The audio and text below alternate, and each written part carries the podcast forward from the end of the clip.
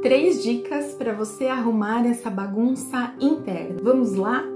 Quando a nossa casa tá bagunçada, a gente fica meio perdido, não é verdade?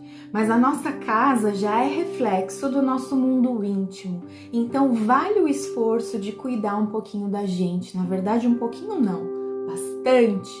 Foi o tempo em que a gente ficava olhando para fora. É pedido pelo universo que a gente cuide da nossa casa. Não foi à toa que estamos aqui, não é? Tendo que olhar para dentro. Então vamos lá. Quando a gente está com a casa bagunçada e a gente não encontra nada, o primeiro passo para que a gente possa fluir melhor, ou seja, começar a arrumar essa bagunça íntima, é dizer sim, é assumir que a bagunça é sua. Essa bagunça é minha, eu preciso dizer sim para ela. Então, primeira dica, diga sim para sua realidade. Toda vez que você diz não, você aumenta o problema, você é, diminui a possibilidade de solução. Isso a gente já sabe, eu venho falando isso aqui já faz um tempo. Segundo passo, segunda dica: não procure por um culpado pela sua bagunça. Chega de responsabilizar as pessoas por aquilo que você sente. Chega de procurar alguém para despejar a culpa e o peso daquilo que você está vivendo. Não há mais tempo para isso. Então, digo sim para bagunça. Ou seja, digo sim para os sentimentos que eu estou sentindo, digo sim para a dor que me visitou, digo sim para a situação que me desagrada. Tomei posse de um lugar em que eu posso modificar. Não estou procurando culpado, ou seja, estou pronta para a solução. Toda vez que eu procuro por um culpado, eu me distancio cada vez mais da solução. Terceiro passo importante, grandioso e que faz mudar tudo à nossa volta encontrar o lugar das coisas. Se tá tudo bagunçado, eu assumo que aquela bagunça é minha. Não tô procurando o responsável por aquela bagunça. Chegou a hora de organizar. Como que eu organizo isso? Reconhecendo em primeiro, num primeiro momento, o meu lugar diante das relações quem eu sou diante do meu marido, quem eu sou diante do meu pai, quem eu sou diante do meu filho, quem eu sou diante do meu trabalho. Eu preciso saber o meu papel nas relações, porque quando eu sei o meu papel, eu sei o limite em que eu posso agir, o limite que eu posso me comunicar, como eu devo fazer e que hora eu devo fazer. E quando eu reconheço o meu lugar, consequentemente eu reconheço o lugar do outro. E quando todos estão no seu lugar, sabe o que, que a gente vive? Leveza, paz, tranquilidade, satisfação.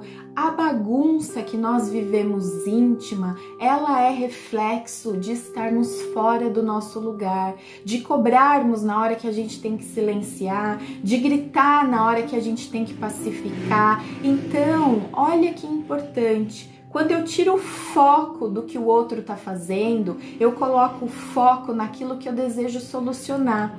Se eu tiro o foco da dor, eu procuro colocar o foco na solução. E esse é o lugar de evolução. Esse é o lugar de evolução. A nossa verdadeira casa, o nosso verdadeiro lar é aqui.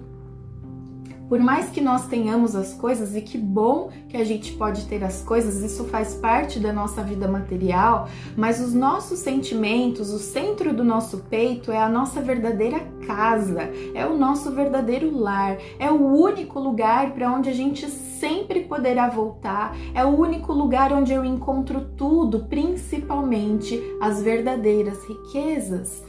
Organize os seus sentimentos, organize essa bagunça com a dica de diga sim, não busque um culpado e coloque em ordem quem é você no papel de mãe. Mãe, mãe precisa fazer de determinada forma. Na minha relação com meu marido, eu faço diferente de uma mãe. Eu sou esposa, tenho limites de como falar, tem momentos de como fazer, como mãe, eu tenho que atuar, eu tenho que agir, eu tenho que impor. Reconhecer esse lugar é trazer leveza, paz, é acessar as infinitas possibilidades porque o universo tem tudo disponível. A gente só precisa acessar. Reflita sobre isso, comece a colocar a mão na massa, comece a olhar para as suas relações e compreenda que a lei da ordem, que é sobre isso que falamos aqui, ela existe, é uma lei natural e toda lei existe para ser respeitada.